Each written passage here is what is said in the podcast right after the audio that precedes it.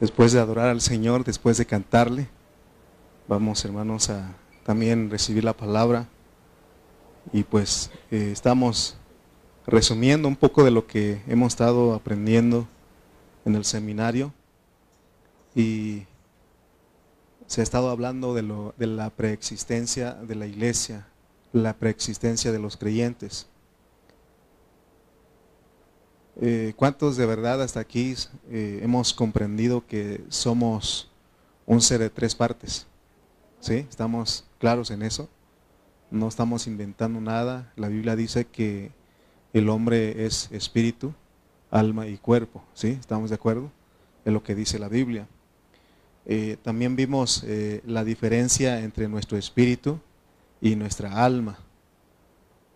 está claro también eso que hay una, diferencia entre el espíritu y el alma, no es lo mismo. Eh, ¿Se acuerdan ustedes cuáles son los tres elementos del espíritu? ¿Cuáles son? Amén. Esas son las tres partes del, espíritu y del alma. Intelecto, sentimiento y voluntad. Ok, acuérdense de todas esas cosas porque es necesario que eh, aprendamos porque eh, por una parte nosotros somos terrenales, pero por otra parte somos espirituales. Y eso el Señor Jesús lo dijo a Nicodemo en Juan 6, ¿se acuerdan que creo que es el 6.6? Cuando él dijo, lo que es nacido de la carne, carne es, y lo que es nacido del espíritu, espíritu es. Entonces, eh, hay una diferencia entre lo terrenal y lo celestial, lo espiritual. Eh, ¿Se acuerdan que en Isaías también 43.7 y en Génesis, no vamos a leer todos esos versículos, solamente estoy recordando lo que ya hablamos, eh, pero recuerden, Isaías 43, 43, y también Génesis 1, 26, 27 y el capítulo 2, 7, vemos que el espíritu fue creado, nuestro espíritu, y se usó una palabra este, en hebreo, ¿no? Que es vara, y también usa la palabra hagamos o, hice. Esa palabra este, es, ¿cuál es? Yatzar. Yatzar. ¿Sí, verdad? ¿Sí? ¿Sí o no? ¿Cuál es? ¿Cómo? ¿Ashar? ¿Asha? ¿Seguro? ¿Asha cuál es el que, corresponde ese? ¿Al alma o al cuerpo? Asha es al cuerpo, ¿de acuerdo? Y Yatzar es el alma. Acuérdense pues porque estamos estudiando. Vara es el espíritu, ¿ok? Yatzar es el alma y Vara es el espíritu y Asha o Asha es el cuerpo, ¿de acuerdo? ¿Sí o no? Si mi mamá Vicky todavía dice que no. Búsquenle pues, ahí está en la página 5, ahí está. ¿Sí? Ok, otra vez porque no quiero, no quiero pasar. Okay. El espíritu, no, no es necesario que aprendamos hebreo, pero solamente queremos distinguir, ¿de acuerdo?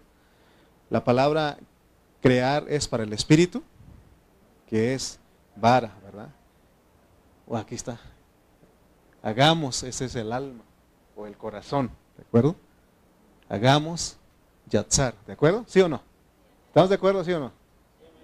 Oh, no traen ganas de estudiar, vámonos. Entonces, mande, es el alma, por eso, el espíritu.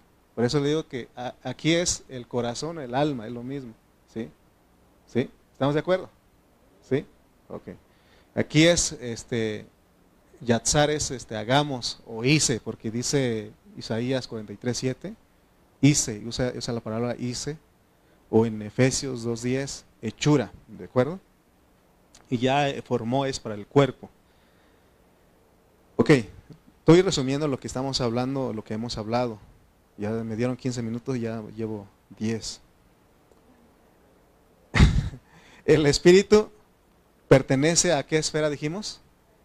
Celestial o espiritual, ¿no? Celestial, ok, vamos a poner celestial. Celestial y terrenal. Mientras que el alma y el cuerpo pertenecen a la terrenal, ok.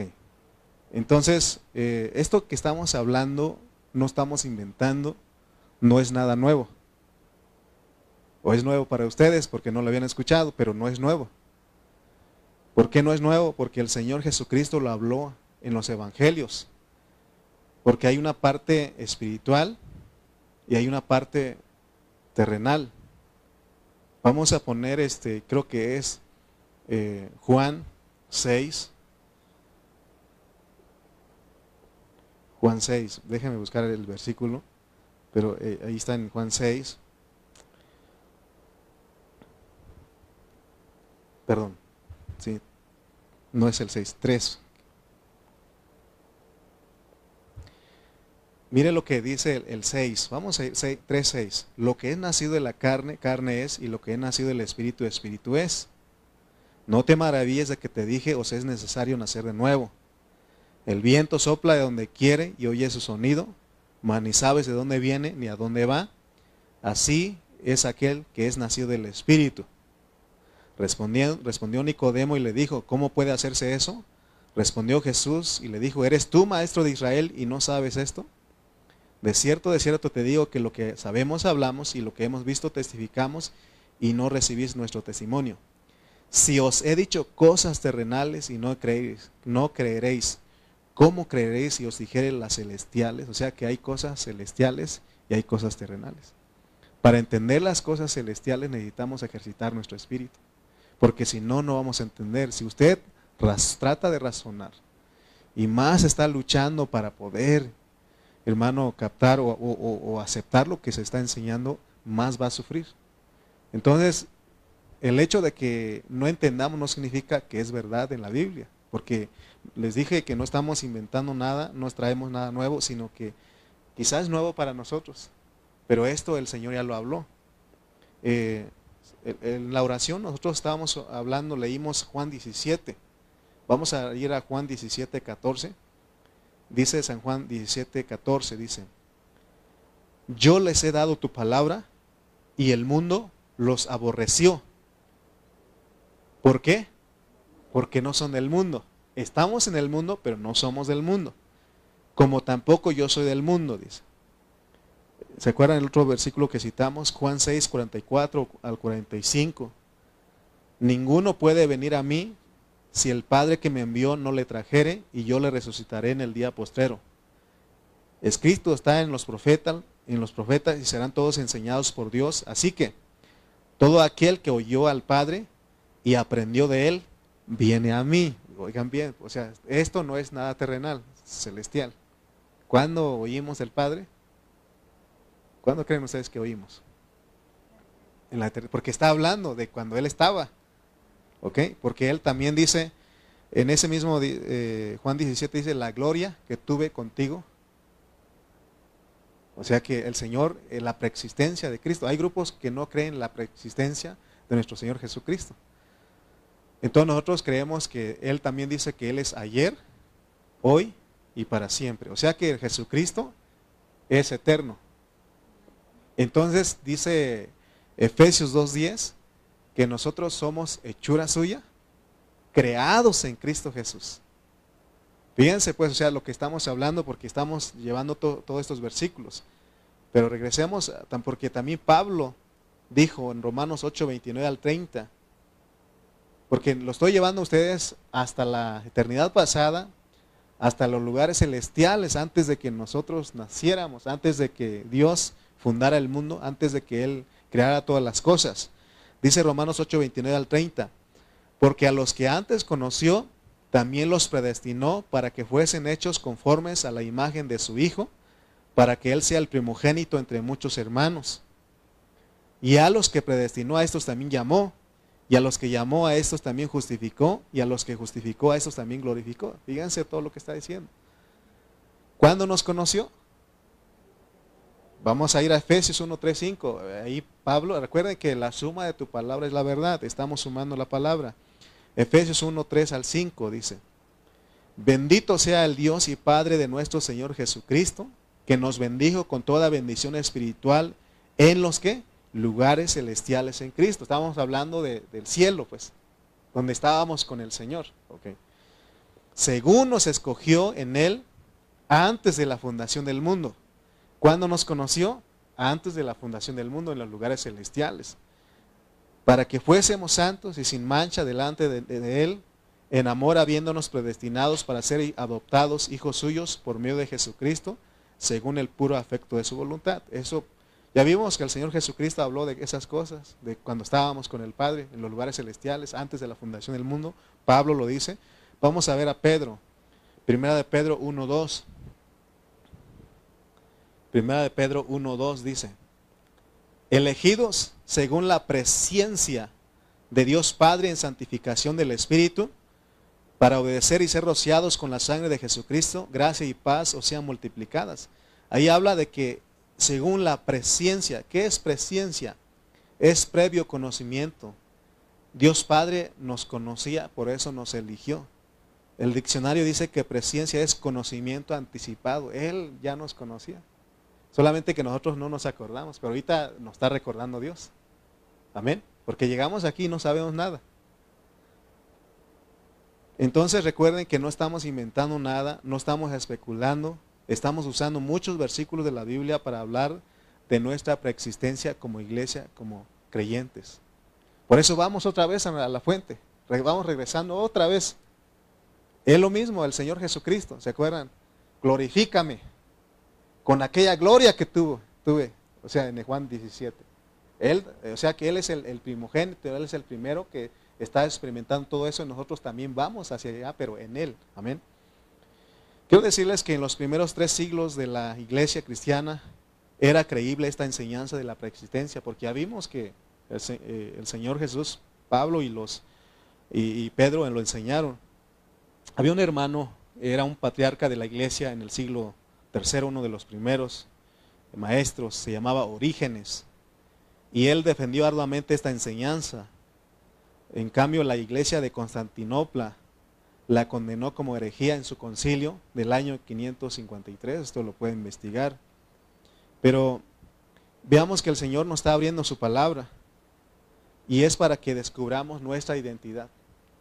Fíjense hermanos, con todas las ideologías que están entrando en el mundo, si nosotros no vamos a Dios para descubrir nuestra identidad, le vamos a creer a ellos. Fíjense las ideologías que están metiendo. Que no hasta sale que una persona dice es que yo soy un caballo solamente que estoy en un cuerpo diferente. Yo soy un árbol solamente que estoy en un cuerpo diferente. Fíjense todo lo que están hablando. Y nosotros tenemos, Dios nos está abriendo su palabra para que descubramos nuestra identidad. Amén. Entonces, eh, también es para que sepamos de dónde vienen nuestras luchas espirituales que estamos batallando todos los días.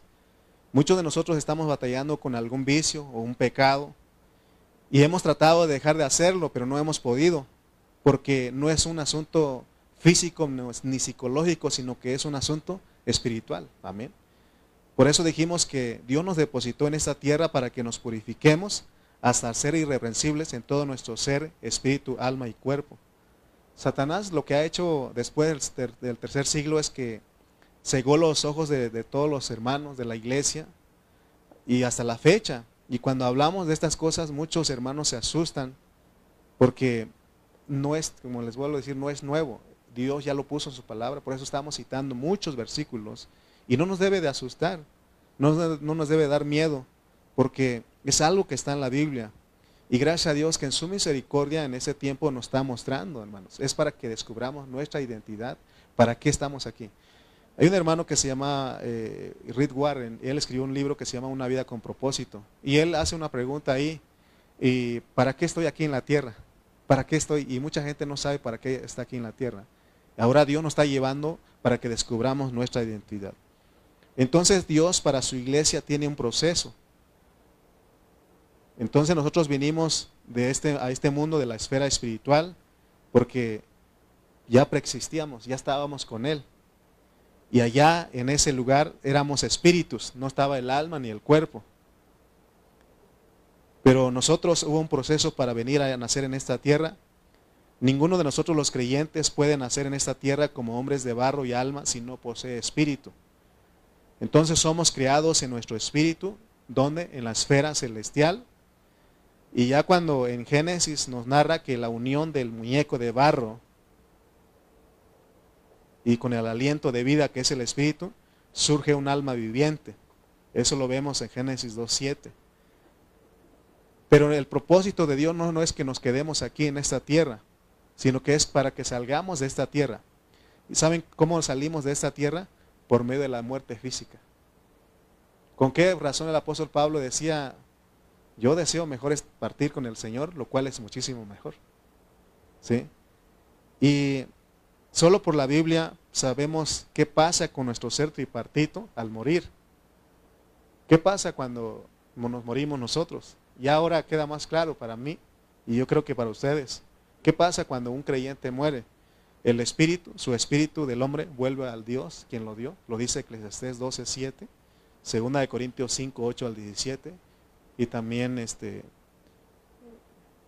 Daniel 12, 2 dice que el polvo vuelve a la tierra. Pero falta una cosa. ¿Cuál falta? El alma. ¿A dónde va el alma? Al Hades. Al Hades. Y eso lo vemos en, la parábola del, no, es parábola, es la historia del rico y Lázaro. ¿Se acuerdan que Lázaro y rico se fueron al Hades? También Hechos 2.27 dice, porque no dejarás mi alma en el Hades, ni permitirás que tu santo vea corrupción. Entonces nuestra alma cuando nos morimos va al Hades, ¿de acuerdo?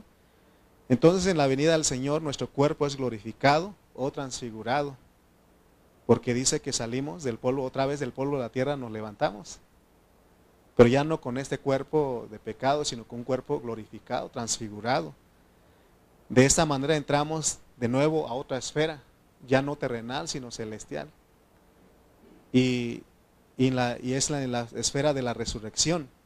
Pero para esta esfera necesitamos de un cuerpo en resurrección, porque dice la Biblia que carne y sangre no pueden heredar el reino. Necesitamos un cuerpo glorificado. Entonces necesitamos que haya un cuerpo en resurrección y nuevamente nuestro espíritu se une con ese cuerpo para que produzca un alma transformada. Y eso se refiere a la Biblia cuando dice que hallaremos nuestra alma. Mateo 10, 39. Porque se acuerdan que hemos dicho que tenemos que negar nuestra alma que en esta tierra, que es perderla. Dice Mateo 10, 39. El que haya su vida, su vida del alma, la perderá. O sea, el que gana, si nosotros nos preocupamos en nuestra vida del alma, en esa tierra, nos ocupamos más en esa vida del alma, la vamos ¿qué? a perder. Pero dice, el que pierde su vida por causa de mí, la hallará. Entonces, estamos hablando de negar nuestra alma. Si la perdemos en esta tierra, la vamos a hallar, pero si la procuramos salvar nuestra alma en esta tierra, la vamos a perder. No sea, no vamos a calificar para el reino que viene. Por eso es importante, hermano, que nosotros eh, entendamos cómo funciona nuestro ser tripartito. Amén. Ya terminé. Adelante, Aarón. bueno, voy a agarrar dos minutos de Aarón. El que haya su vida, la perderá. Y el que pierde su vida, por causa de mí, la hallará. Porque en la venida del Señor, nosotros, Él otra vez el Espíritu, se mezcla, se une con el, con el cuerpo glorificado para que otra vez un alma, pero una alma transformada que pasa al reino. Pero en ese tiempo necesitamos descubrir nuestra identidad y saber que tenemos que negar esa alma. Amén. Adelante, Aaron, porque si no me... Ya me robó mi tiempo. ¿eh? Buenos días, hermanos, hermanos de Facebook. una delicia estar aquí, compartir con ustedes, a todos mis hermanos, la experiencia que, vivimos allí en el seminario. Sin duda una, gran bendición y pues a mí me tocó dar el mensaje número 5 el título es Génesis, Éxodo y Levítico, una introducción a números. Como saben, ahorita eh, el pastor Carrillo nos está bendiciendo con lo que el Señor nos ha dado a este maná sobre números, pero es, todo esto es una introducción. Eh, parte de, parte de, esto es de que Génesis es una sombra, una alegoría y todo lo que sucedió antes de que apareciera la esclavitud, eh, eh, la esclavitud en Éxodo. En Éxodo, si ustedes saben, aparece un pueblo esclavizado, ¿no? Pero ¿qué pasó? ¿Por qué? ¿Qué, hay, qué hubo antes de, Éxodo? ¿Cómo es que llegó el pueblo de Israel a ser esclavizado? Pues Génesis es parte de, la sombra de lo que Dios quiere que nosotros comprendamos espiritualmente, ¿no? Eh, vemos en Génesis la, la, la una explicación de la caída de la gloria de Dios, de su hombre creado en la esfera espiritual. O sea, cómo el hombre fue, cómo perdió esa gloria. Si, eh, es muy necesario que podamos, para entender todo esto, eh, entender Efesios 2.10. Si me ayudan, por favor, Efesios 2.10, entenderlo.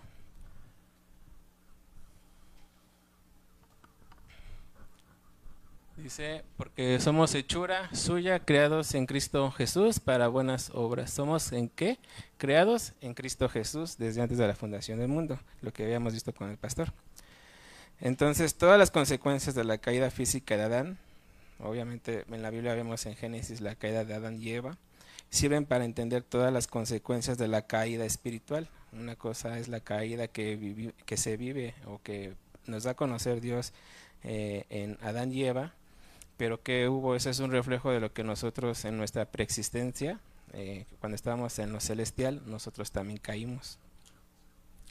Génesis es la antesala de Éxodo. Sin Génesis nosotros no tenemos ninguna explicación del por qué el hombre aparece como esclavo de Faraón en Éxodo.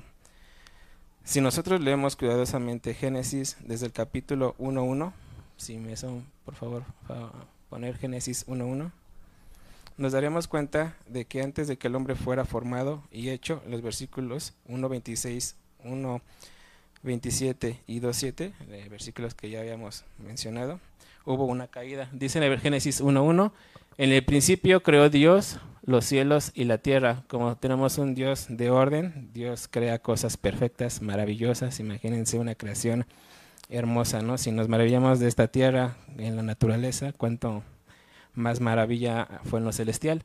¿Y qué pasa en Génesis 1.2? Dice, y la tierra estaba desordenada y vacía, y las tinieblas estaban sobre la faz, y sobre la faz del abismo, y el Espíritu de Dios se movía. Entonces, ¿qué pasó entre esos dos versículos? O sea, Dios nos quiere dar a entender en su propósito que hubo algo, ¿no? Son dos versículos que marcan una gran diferencia y eso nos da una enseñanza de lo que pasó en nosotros en la, en la, en la, en la preexistencia. ¿no? Nosotros, Dios ya sabía obviamente que nosotros íbamos a caer. Ahí muestra a un hombre ya derrotado, a un hombre eh, que, que, pecó. ¿Cómo es posible que pecó? Bueno, eh, yo tuve dudas, me acerqué a mis pastores, o sea, si, si nosotros fuimos creados en Cristo Jesús, eh, Satanás fue creado en Cristo Jesús. No, porque ellos fueron otra creación. Eh, recordemos que nosotros somos creados en Cristo Jesús como Adán fue hecho con Eva. Eh, nosotros somos la iglesia, ¿no? Porque venimos como Cristo Jesús. Y entonces Eva viene de Adán. ¿Qué pasó? Nosotros fuimos engañados. Satanás sabía con sabía, ¿no? Él, lo que iba y nosotros fuimos engañados como iglesia. Es por eso que ahora nosotros nos presentamos en esta tierra a tratar de ganar nuestra alma. Otro ejemplo que me dieron es de que, por ejemplo, en, la genética eh, de nuestros ancestros, eh, quienes padecen enfermedades de diabetes, de hipertensión, pues ya está ese gen y conforme se va uno desarrollando, va conviviendo y si uno más no se cuida, pues se va envolviendo esas enfermedades hasta que se manifiesta. Entonces, hoy aquí nos presentamos manifestando ese pecado. Hoy ya Dios nos, nos, dispuso de un espíritu, de un alma y de un cuerpo, donde nosotros tenemos que recuperar. En el espíritu, por gracia, ya somos salvos por medio de Cristo, pero nos toca poner nuestra parte para el cuerpo y para el alma. Entonces, este, vemos que en la figura en que Dios hizo el hombre y forma el muestra de la caída, porque Dios lo escribe de esta manera, porque quiere que veamos que el hombre fue creado aparece la escena como alguien en su creación. La realidad de la caída del hombre en esta vida espiritual, la enseñanza de la caída física es solo para entender lo que sucedió en la esfera espiritual. O sea, lo que pasó en Eda, Adán y Eva, nada más esto es una enseñanza de lo que pasó con nosotros en la eternidad pasada. El final de Génesis es una narración de cómo Jacob y sus hijos, debido al hambre que vino, desafió a sus hijos para que fueran a proveerse de comida de Egipto. Entonces hoy nos vemos, Egipto simboliza como si fuera el mundo. Nosotros ya nos encontramos en el mundo, pero necesitamos de Génesis para comprender qué éramos antes. Como nos decía el pastor, es importante tener nuestra identidad y comprenderla. Muchos de nosotros sabemos que al venir a Cristo fuimos liberados de Faraón, gloria a Dios, pero ignoramos el por qué aparecemos en Egipto. Antes que el Señor nos libere con mano pedrosa, el hecho de que José llegó a Egipto primero que sus hermanos es muy significativo porque eso nos muestra que Cristo, representado por José, ya nos estaba esperando en Egipto. O sea, ¿cómo es posible que Cristo, desde antes de la eternidad pasada, eh, Cristo, que es nuestro molde, ya estaba Él esperándonos, ¿no? Por eso Él es una tipología de José. José, si no mal recuerdan, fue enviado, bueno, a pesar de sus pruebas y de lo que tuvo que pasar preso y, y lo que pasó, bueno, pues gracias a él fue el que llegó a su, su familia, ¿no? Después de una hambruna que estaba pasando en, en, en, sus tierras, llegaron a Egipto y fue que pudieron sobrevivir. ¿Cómo es posible esto? Pues si me hacen el favor de poner Salmos 16.8.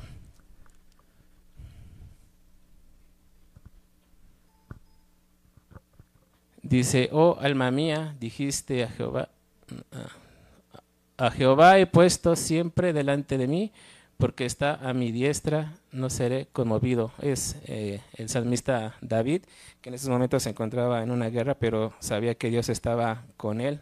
Eh, en primera parte él estaba de enfrente. Por favor, también en Hechos 2.25. Hace nuevamente referencia, porque David dice de él, veía al Señor siempre delante de mí, porque está a mi diestra, no seré conmovido. Como siempre, Dios está con, nosotros desde antes, ¿no? Cristo está con, con, con, llegó a hacer ese molde a esta tierra para que a través de él podamos nosotros seguirlo. Eh, lo que vemos también en, en Génesis 1.26 es Yatzar, cuando es la, la, el, el hacer. En Génesis 2.7, que es el, el formar, Asa, y en Génesis 1.27 el vara, el crear. Algo que también debemos de ver en Génesis es que eh, en el eh, no había espíritu, pero ya en la tierra nos fueron agregados esta, esta alma y este cuerpo y Jesús mismo dijo que él había venido a este mundo a buscar lo que se había perdido. ¿En qué momento se perdió? Bueno, obviamente nosotros estábamos bien perdidos en este mundo, escuchamos de la palabra y fue que nosotros respondimos. Pero en realidad lo que es esta esfera, la realidad espiritual, es que nosotros estábamos perdidos desde la eternidad pasada y Dios vino a rescatarnos. Eh, en la parte de Éxodo, eh, en Éxodo eh, muestra al principio, si me hacen el favor de poner Éxodo 1.1, por favor, hermana. Dice, estos son los nombres de los hijos de Israel que entraron en Egipto con Jacob, cada uno entró con su familia. Entonces vemos que entran a Egipto una, una familia y transcurre, transcurre 430 años para formarse un pueblo, ya es un pueblo pues que se va formando, millones, y necesitaba crecer este pueblo para que Dios pudiera hacer algo grande, ¿no? Lo saca con mano poderosa y para Dios lo saca de una manera porque ya estaba madura, ¿no? Es a través del desierto que los pone a prueba, que los pone, eh, este, los, los prepara para que ellos puedan conocerle. Y entonces Israel salió de una forma en que fue madurado. Así que nosotros también salimos de Egipto para integrarnos en la vida de la iglesia, aunque salimos como eh, de, de, Egipto de una manera desordenada, para Dios ya, ya nos estaba dando en el transcurso de, estos tiempos. En la parte de Levítico es una, una símbolo, una, un libro en el que nos muestra nada más los tipos de, de, ofrendas, que en todas una de, cada una de las ofrendas es Cristo representado en las diferentes ofrendas es, es, realmente no pasa nada más que nos da una eh, ordenanzas de la parte de la iglesia de cómo debe de, de, adorar a Dios de una manera completa, ordenada, de una manera sincera, como Dios desea que nosotros lo adoremos y como el pueblo de Israel deseaba que, bueno, como Dios quería que ese pueblo lo, lo adoraba. Es importante conocer nuestra identidad para tener un conocimiento exacto que en el trasfondo Dios se ha propuesto a lograr a través de nosotros. Por eso es importante que nosotros tengamos este conocimiento de lo que Dios quiere que, tengamos nosotros. Eh, en Éxodo también vemos que, eh, bueno, en Génesis vemos una salvación individual, pero en Éxodo ya vemos una salvación corporativa. Eh, demos cuenta de la historia de Israel es interrumpida y no continúa hasta en el número de hasta el libro de Números, denotando en que en Levítico por las instrucciones del sacerdocio, el liderazgo en la iglesia para entender que no podemos acercarnos a Dios si no es a través de nuestro único como, a Cristo como nuestro, nuestro sumo sacerdote y que Él es nuestra ofrenda para toda área de nuestra vida, sea individual y sea colectivo. Entonces, eh, uniendo los libros de Génesis, Éxodo y Levítico, entendemos que por medio de las personas del capítulo 12 en adelante, Abraham, Isaac, Jacob y José, Dios nos revela que nuestra salvación individual es para que seamos los reyes del milenio. Aparte de eso, también tenemos a los hijos de José, que son Efraín y Manasés, para cerrar el libro de Génesis, un paso más elevado de nuestra salvación, que es nuestra preexistencia, está en Génesis, que termina con dos nombres, Efraín y Manasés, que son los hijos de José, que nacieron en Egipto, que significa fortaleza y olvido. Efraín significa fortaleza y Manasés significa olvido. Entonces esto realmente tiene un significado porque no nos acordamos de nuestra preexistencia este, eh, por voluntad del Señor, ¿no? En Éxodo tenemos nuestra salvación corporativa. Eh, aquí nos muestra cómo es, somos librados de la operación de Satanás y nos da Dios una libertad en la adoración, en la comunión de nuestro amado Dios. Eh, Éxodo enfoca nuestra salvación desde nuestra salida de la esclavitud, pero de una manera corporativa, hasta llegar a un ser tabernáculo lleno de la gloria de Dios, que esto posteriormente lo vemos más adelante en números, como eh, las diferentes tribus con los diferentes nombres rodeaban al tabernáculo, que es tipología de Cristo y que somos nosotros el testimonio para nosotros eh, representarlo, como nosotros también debemos de guardarlo. Entonces, seguimos. en números podemos descubrir que Dios usa a su pueblo como ejército para poseer la tierra y de manera para establecer su poder político, que es para el milenio, y también la edificación de su templo, que es recobrar su testimonio y gloria perdidos en la esfera espiritual. Satanás y la muerte serán totalmente vencidos por la iglesia del Señor. Eso lo podemos lograr al apropiarnos de la provisión dada por Dios a través de Cristo. Cristo venció al diablo y la muerte y nosotros también lo haremos juntamente con Cristo, apoderándonos como Cristo, nuestro Dios, como fortaleza prácticamente esto sería ya el mensaje número 5. Demos un aplauso al Señor, ¿no? El domingo, el domingo este, dimos un aplauso a los que pasaron. Eh, déjenme más hacer un ejercicio con ustedes antes de dar lugar a mi hermana Martita. No quiero este, quitarle mucho tiempo a ella, pero Aarón me dio cinco. Y mire, antes de poner este versículo, porque imagínense, hermano, que lo que estamos enseñando, o más bien lo que Dios está enseñando a nosotros, hay gente que cree que no nacemos con pecado, sino que los niños no tienen pecado. Hay gente que cree eso, ¿verdad? Que uno peca ya, es pecador ya cuando peca. Pero nosotros descubrimos que desde en pecado fuimos concebidos. Pero ahora imagínense que ahora estamos la Biblia está diciendo que pecamos, ¿dónde? En la esfera espiritual. Ok, les pregunto a ustedes, ¿cuándo murió Cristo? ¿Cuándo murió Cristo? Hablando hace dos mil años, ¿sí o no? ¿Cuándo murió Cristo en Israel? Hace dos mil años. Hace más de dos mil años murió ahí en el en, lugar, ahí este, ¿cómo se llama? El, el lugar, la calavera, algo se llama el lugar, ¿no? Ahí fue crucificado, ahí él fue sacrificado como el cordero. Ahora, vamos a poner Apocalipsis 13, 8. Apocalipsis 13, 8. Y dice, y la adoraron todos los moradores de la tierra cuyos nombres no estaban escritos en el libro de la vida del Cordero que fue inmolado desde el principio del mundo o desde antes de la creación del mundo, dice otra versión. Mi pregunta es, ¿cuándo fue sacrificado Cristo? Sabemos que hace más de dos mil años. ¿sí? Pero ahora este versículo dice que Él fue sacrificado desde la creación del mundo. ¿Cómo está eso? Si sabemos nosotros que fue hace dos mil años. Acuérdense pues que todo lo que está pasando es una manifestación de lo que ya pasó. Dice Salomón que qué es lo que será, lo mismo que fue.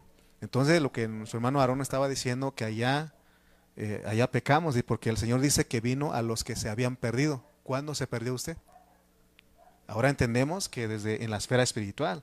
Por eso él dice que desde allá, fíjense, este versículo nos ayuda. ¿Cómo explicamos si, creemos que solamente Cristo murió, vino y murió hace más de dos mil años? Si nosotros creemos eso, entonces tenemos que eliminar este versículo. ¿Me explico? Pero por este versículo también podemos aún este, corroborar y, y afirmar bien lo que venimos enseñando. Porque aquí dice claramente que Él fue sacrificado, inmolado, desde la creación del mundo. ¿Sí?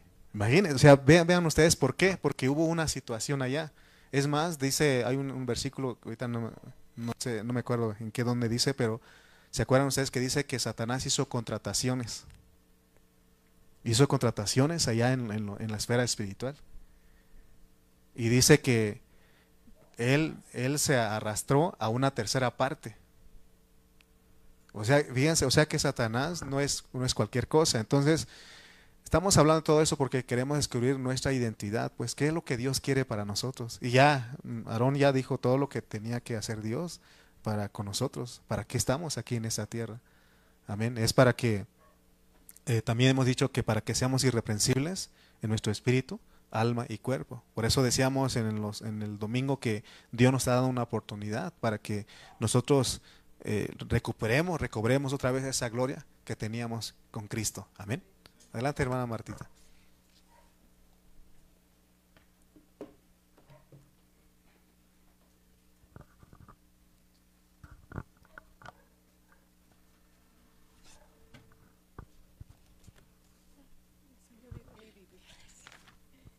Buenas noches, hermanos.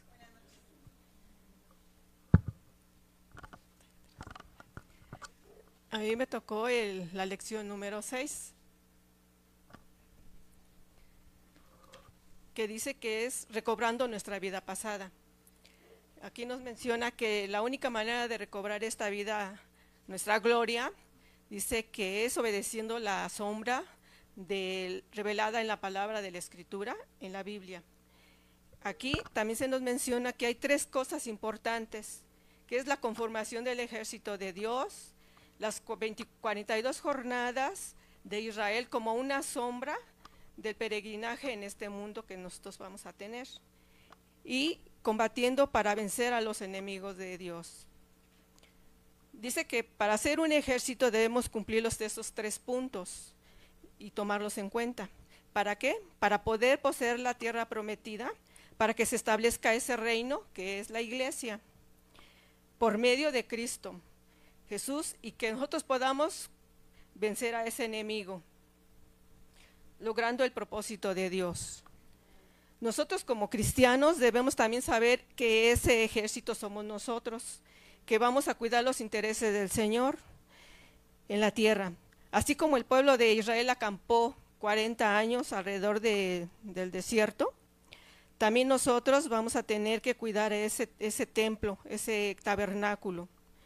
Y como iglesia tenemos que acampar con Cristo como nuestro centro y de estos reunirnos nosotros para alabarlo como iglesia. Venimos aquí todos reunidos juntos como iglesia para alabarlo, para adorarlo, para escuchar su palabra, para estar todos reunidos, para ser unos vencedores, dar testimonio de su palabra, dar ese ejemplo, esa experiencia y representarlo a Él en este mundo.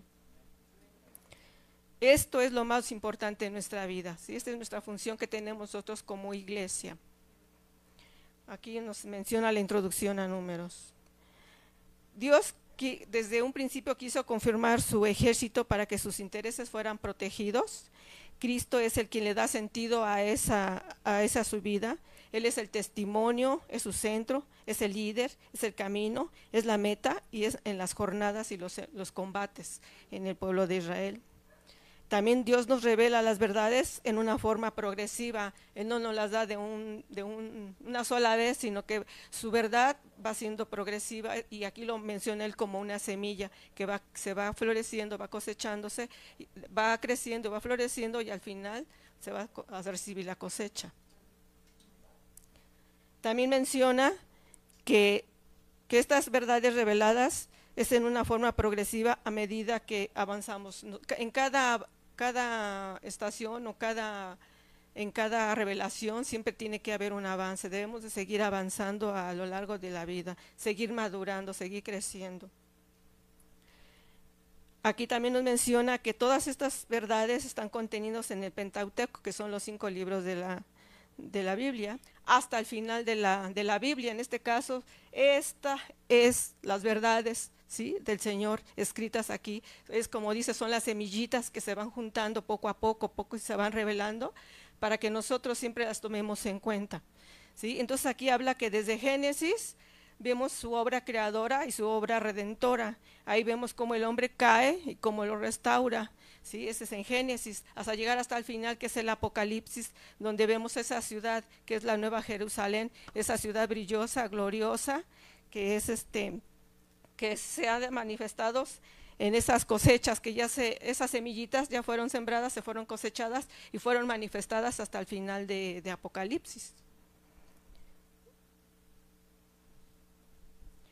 Ahora también vemos que el propósito de Dios es, quiere Él que seamos uno con Dios, Él quiere mezclarse con nosotros y que seamos su propósito para que el, hombre pueda cumplir ese propósito, ese propósito eterno. En números 1 del 1 a 4, si me lo pueden poner. Sí. Es números 1 del 1 al 4. Habló Jehová a Moisés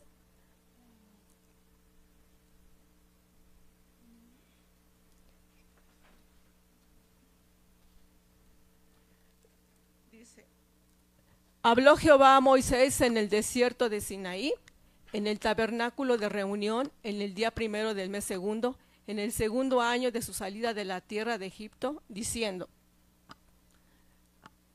Toma el censo de toda la congregación de los hijos de Israel, por sus familias, por la casa de sus padres, con la cuenta de los nombres de todos los varones por sus cabezas.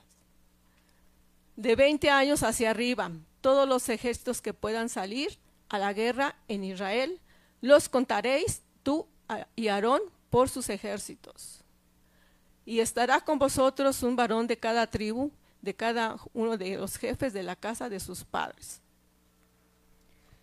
Aquí vemos que el objetivo del censo era formar un, su ejército, un ejército que él organiza, lo capacita y lo guía. Y vemos ahí a, través de la, de la Biblia que siempre él ha estado ahí guiándolos, orientándolos, formando ese, ese ejército, porque de, de, hecho cuando ellos salieron de Egipto, pues nada más hacían puros ladrillos, ¿verdad? No sabían este, guerrear. Entonces él los va formando, pero le, como les digo, su verdad se va haciendo poco a poco progresiva hasta que forma un ejército listo para la pelea, para poder entrar a Canaán y, y recibir la, la tierra prometida.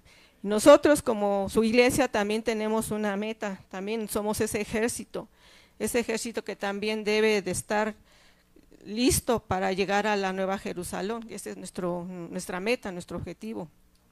Y poder contemplar la ciudad brillante y gloriosa, donde está esa ciudad viviente que está edificada con el Dios triuno y que todos nosotros, sus hijos y su y, bueno, todos nosotros somos como el pueblo redimido, Señor, viviendo junto con él.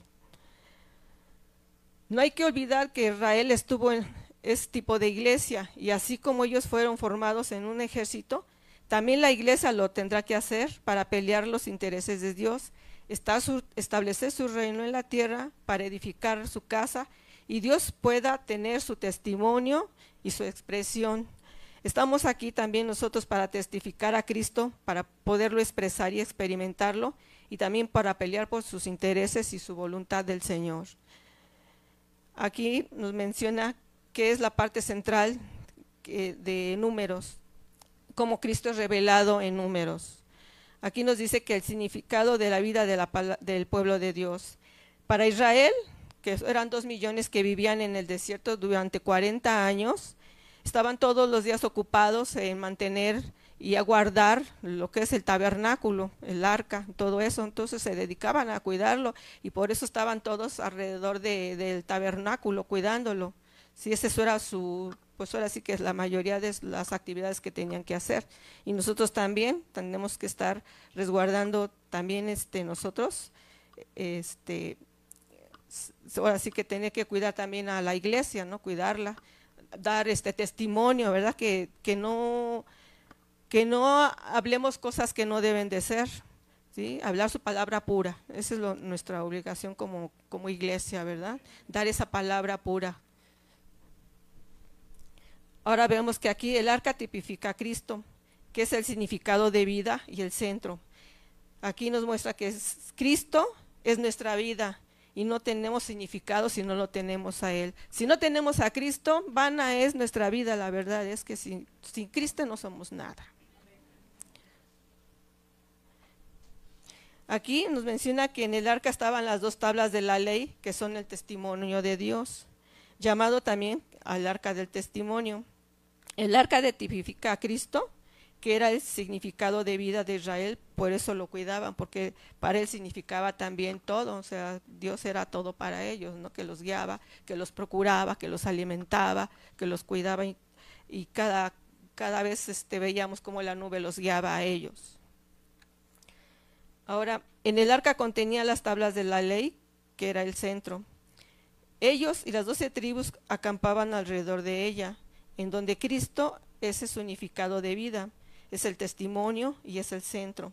Así también nosotros en la vida de la iglesia, Cristo es nuestro significado, nuestro testimonio y nuestro centro. Él debe ser el centro de todo, Cristo, Cristo y Cristo. ¿sí? Porque Él es nuestra realidad y muestra de nuestra vida. O sea, si no tenemos a Cristo no hay una realidad. ¿sí? Vemos también, y nos menciona mucho aquí, que hay que tomar en cuenta el cuadro que significa números, porque ellos estuvieron 40 años en el desierto sufriendo pues muchas circunstancias, pero siempre estaba presente en nuestro Señor Jesucristo, nuestro Dios. Y nosotros a lo largo de este de nuestra vida, en esta vida cristiana, nosotros también vamos a padecer en ese desierto muchas penurias, pero tenemos la confianza de que siempre el Señor va a estar con nosotros guiándonos, siempre nos va a estar guiándonos en el camino.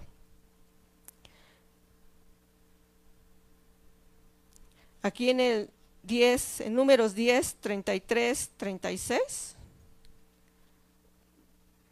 Números 10, 33, 36. Nos dice, así partieron del monte de Jehová camino de tres días, y el arca del pacto de Jehová fue delante de ellos, camino de tres días, buscándoles lugares de descanso número, en la nube de la Jehová iba sobre de ellos de día desde que salieron del campamento. Cuando el arca se movía, Moisés decía, levántate, oh Jehová, y sean dispersados tus enemigos, huyan de tu presencia los que te aborrecen.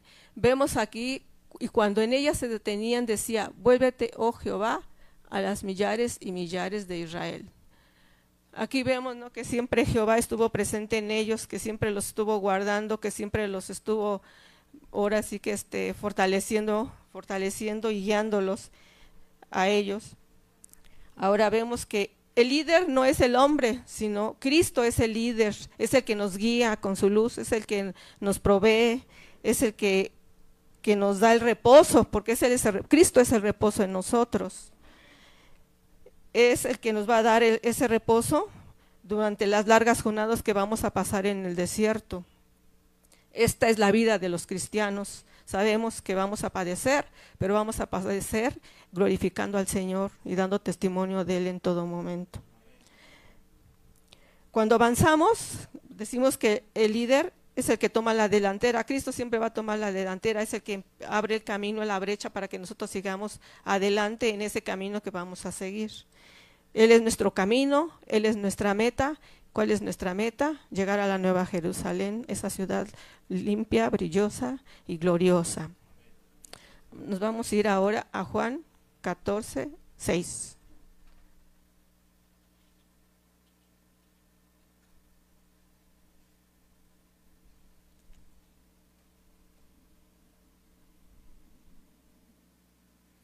Jesús les dijo, yo soy el camino y la verdad y la vida. Nadie viene al Padre sino por mí. Aquí vemos que, Cristo es el camino que nos lleva al Padre como la verdad y es la encarnación de todas las promesas de Dios y como vida divina se une a nuestra vida para que podamos nosotros tener una vida eh, por toda la eternidad. Jesús es el único camino y es el camino al Padre. Aquí decimos que la iglesia es un ejército y es una iglesia que camina sus jornadas para vencer al enemigo en las batallas y hallar el descanso. Como resumen decimos que la consumación del reino, que es la iglesia, es llegar a la nueva Jerusalén. Eso es todo, hermanos.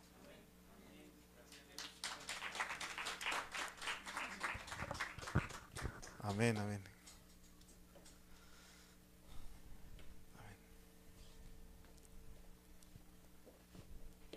Amén. Sí, comprendimos, ¿verdad? Está claro, ok. Recuerden que, eh, ¿cuántos habíamos leído eh, Génesis? Decíamos, ya se la sabemos, ¿no? Si ya la, la leyó una vez, si ya leímos una vez ese, ese, ese libro, pues otra vez como que ya sabemos lo que va a decir, lo que nos narra.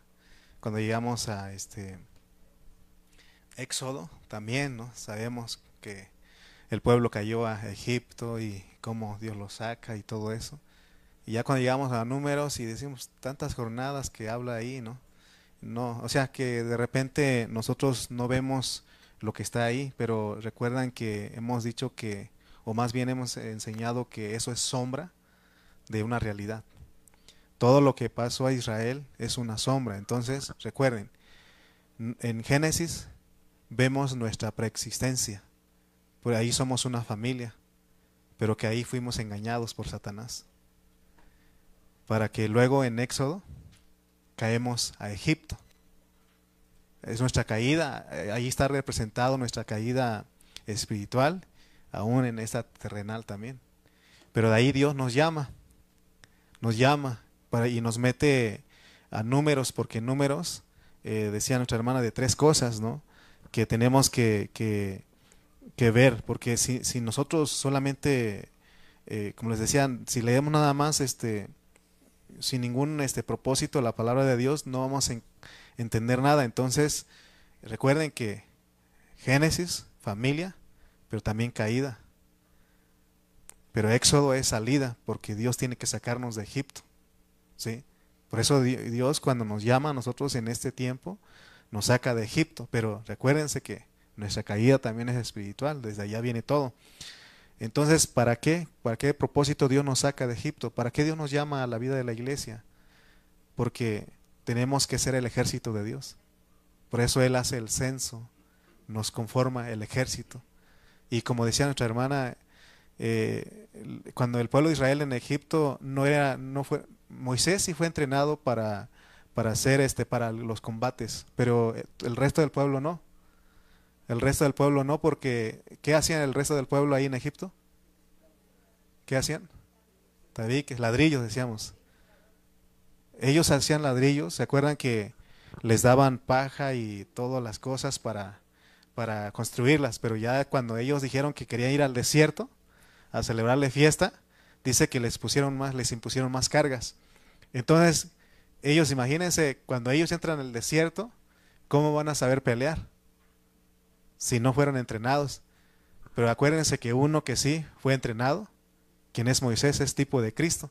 Y por eso decía nuestra hermana que, que en esas 42 jornadas, la primera jornada es Ramesés, y de ahí vienen las otras 41 hasta llegar a la tierra prometida. Pero en esas jornadas hay un descanso porque hay un Elim. ¿Cómo se llama la jornada que dijo usted el otro día, hermana Vicky? Lipna o ahí también es una oportunidad, ¿sí o no? Entonces, veamos todo eso pues porque es una figura y, ella decía algo, una, una, cosa que bien cierta que debemos saber es en, en Corintios, en Corintios 10, eh, vamos a poner primera de Corintios 10, 1 al 5, bueno, al 4 nada más. A leer 5 pues para que nos vayamos bien. Primera de Corintios 10, porque dice que él, el que iba adelante era Dios. Siempre iba adelante. También Aarón dijo que eh, David decía que veía al Señor siempre delante de mí. En esas jornadas, ¿quién es el que va? ¿Quién es el que pelea? Es un Moisés que va peleando, porque él está adiestrado para la guerra. Por eso debe ser el centro siempre. Fíjense lo que dice. Porque no quiero, hermanos, que ignoremos, que ignoréis que nuestros padres todos estuvieron bajo la nube y todos pasaron el mar. Está hablando de las jornadas. Versículo 2.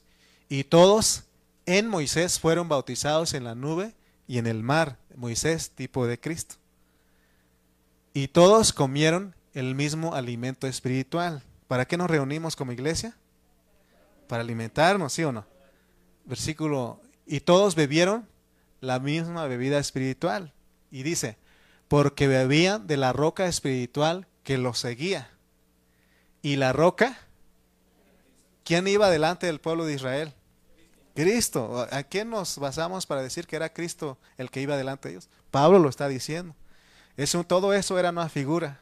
Era una figura, era una sombra de una realidad. En sí el que andaba, el que, el que los sacó a ellos con mano poderosa es Dios a través de Moisés, que es Cristo. Y la forma en que ellos, ese maná que ellos comían era Cristo. La bebida era Cristo. La roca donde salía el agua era Cristo. Amén. Y dice el 5, pero de los demás de ellos no se agradó Dios, por lo cual quedaron postrados en el desierto. ¿Por qué no se agradó Dios de ellos? Porque no les creyeron. ¿Se acuerdan ustedes? No le creyeron a Dios. ¿Se acuerdan ustedes de 12 espías? De 12 espías. Fueron a reconocer la tierra. Y puede ser que a uno de nosotros Dios nos muestre todo esto, aún nos muestre la nueva Jerusalén. Pero por nuestra incredulidad, nosotros, hermano, vamos a perder. Porque de los doce, ¿cuántos regresaron bien animados para seguir en la jornada? Dos nada más. Dos nada más. Y diez dijeron, no, no podemos. Amén. Por eso siempre decimos que aquí usted y yo no estamos a ver si podemos. Aquí estamos porque sí podemos. Porque el que pelea por nosotros es Cristo es el que hace todo, pero Él aún nos da parte porque quiere que seamos sus, su ejército. Su ejército. Pero hay una meta, hermanos. Por eso tenemos que entender lo que es la vida de la iglesia. No tenemos que desanimarnos, tenemos que al contrario ver estas realidades y abrazarlas y creerlas. Porque vuelvo a repetirte, vuelvo a repetirte, nada es nuevo lo que estamos diciendo aquí. Todo, ya lo dijo el Señor. Recuerden los versículos que cité. Hay una, eh, luego les digo la página, y ahí el escritor hace muchas preguntas. Hace muchas preguntas y la misma Biblia responde. Por ejemplo, él decía que, ¿por qué dice que el Señor vino a salvar lo que se había perdido? ¿Cuándo nos perdimos? ¿Cuándo se perdió usted? Y, y esa, esta palabra, por ejemplo, para los, los que crecemos en una familia cristiana, los que quizás nunca fuimos a un baile, no, no nos emborrachamos, no hicimos esto, no hicimos lo otro, y de repente nos creemos que no tenemos ningún pecado. Cuando yo comencé en la iglesia cristiana hace más de 30 años, los hermanos, el testimonio que cada hermano pasaba aquí adelante a dar era su vida pasada de que ellos eran drogadictos, eran borrachos, mujeriegos, y que eran este, ladrones, que eran mentirosos, todo eso decían. Yo era esto, hermano, y gracias a Dios porque me salvó. Y tú que nunca saliste de tu familia, no fuiste, no hiciste nada de eso, decías, ¿qué testimonio voy a dar yo? Porque como que ese testimonio impactaba mucho. Y uno que creció en la iglesia dice, no participé en eso. Y yo me consideraba, eh, y, de cierta manera me consideraba mejor que algunos hermanos. Gracias a Dios que no, nunca fui borracho. No fui drogadicto, no fui esto.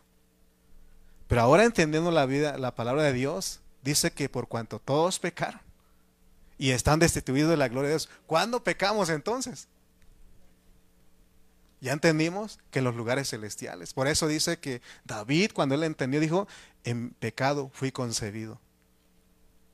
Imagínense, hermano, o sea, por eso nosotros tenemos que conocer nuestra identidad. Y esto que estamos estudiando nos ayuda a ir hasta esos lugares, pero también nos trae otra vez al, al tiempo, al lugar que estamos, porque hoy es una oportunidad. Por eso estamos aquí como iglesia. Por eso estamos aquí. No estamos aquí, hermano, a ver qué pasa. Nosotros tenemos que venir con una meta, con un propósito definido. Hay una tierra prometida que es Cristo que tenemos que heredar. Pero si nosotros, hermano, no caminamos, no le creemos, somos como esos diez. A veces pensamos que si la mayoría, si la mayoría dice esto, tienen razón. O dicen la verdad, así se piensa, ¿no? Lo que diga la mayoría. Pero de los doce, ¿quiénes sí estaban animados? ¿Quiénes sí vieron a Cristo? ¿Quiénes sí creyeron a Dios? Dos nada más. ¿Te das cuenta que lo que estamos hablando, la verdad, solamente pocas personas van a ver? Y oremos para que usted y yo seamos los que sí estamos viendo esto que Dios nos está revelando. Amén. Acuérdate que esto no es nuevo. El Señor ya lo enseñó. Los apóstoles lo enseñaron. Los, los primeros patriarcas de la iglesia lo enseñaron. Pero después del tercer siglo entró la iglesia católica, la cual ocultó. Le cerraron la Biblia a todo mundo.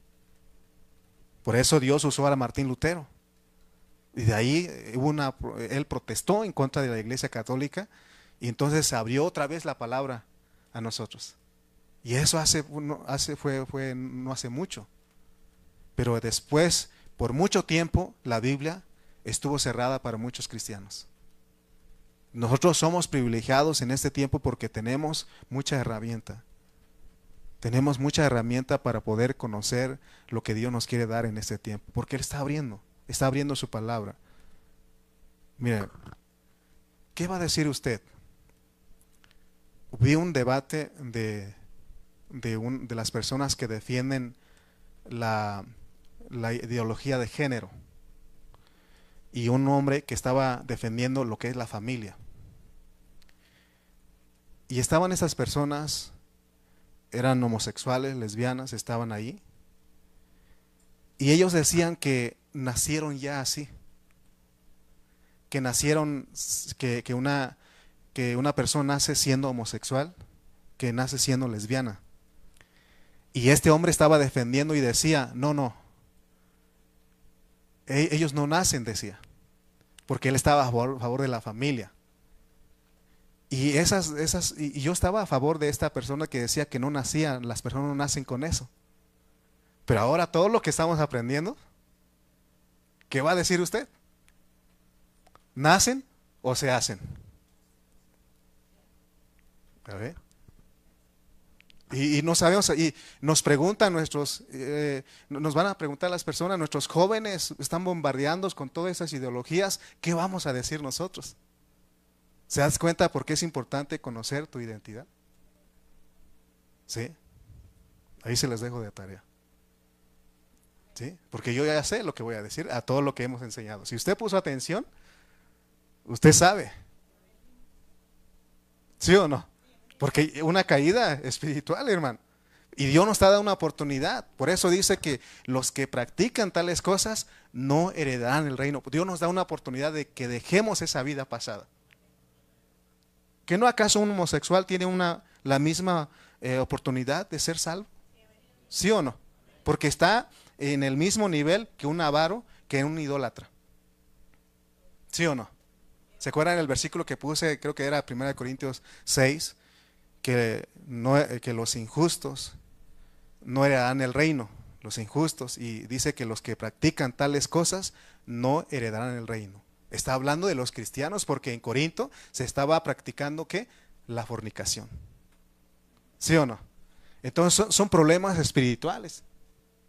Ni los ladrones, ni los avaros, ni los borrachos, ni los maldicientes, ni los estafadores, estafadores heredarán el reino. Pero el, el 11, fíjense, esto decimos nosotros, pero el, eh, perdón, el, el 9, 6, 9. ¿No sabéis que los injustos no heredarán el reino de Dios? No erréis ni los fornicarios, ni los idólatras, ni los adúlteros, ni los afeminados, ni los que se echan con varones. ¿Qué va a decir usted? ¿Nacen con eso ya o se hacen? Hay un debate allá fuera. No saben, pero usted y yo conocemos nuestra identidad.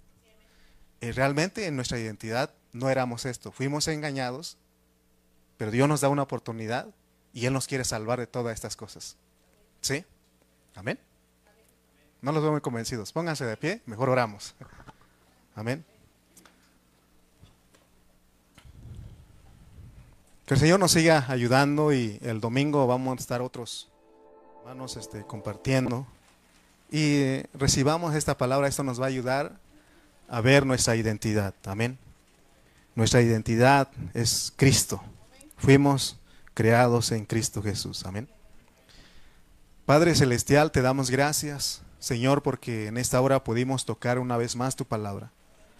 Gracias, Señor, porque a través de, esta, de estos libros de Génesis, de Éxodo, de Levíticos y de Números, tú nos estás mostrando, Señor, nuestra identidad y cómo es que caímos y cómo es que tú nos estás restaurando para que recobremos esa gloria, Señor, porque la meta es llegar a la nueva Jerusalén. Señor, ayúdanos. Gracias por la vida de mi hermana Martita, Señor, por mi hermano Aarón, Señor. Gracias, amado Dios, porque sé que en estos días ellos oraron, Señor, ellos se, metieron, buscaron tu presencia, Señor, y tú les hablaste, Padre Santo. Gracias, amado Dios, porque tú eres el que convences, tú eres, Señor, el que alimentas. Gracias por tu iglesia en esta hora.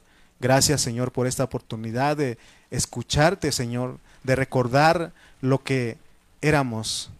Señor, gracias, amado Dios, porque te place mostrarnos tus verdades. Te damos gracias en el nombre de Cristo Jesús. Amén y amén.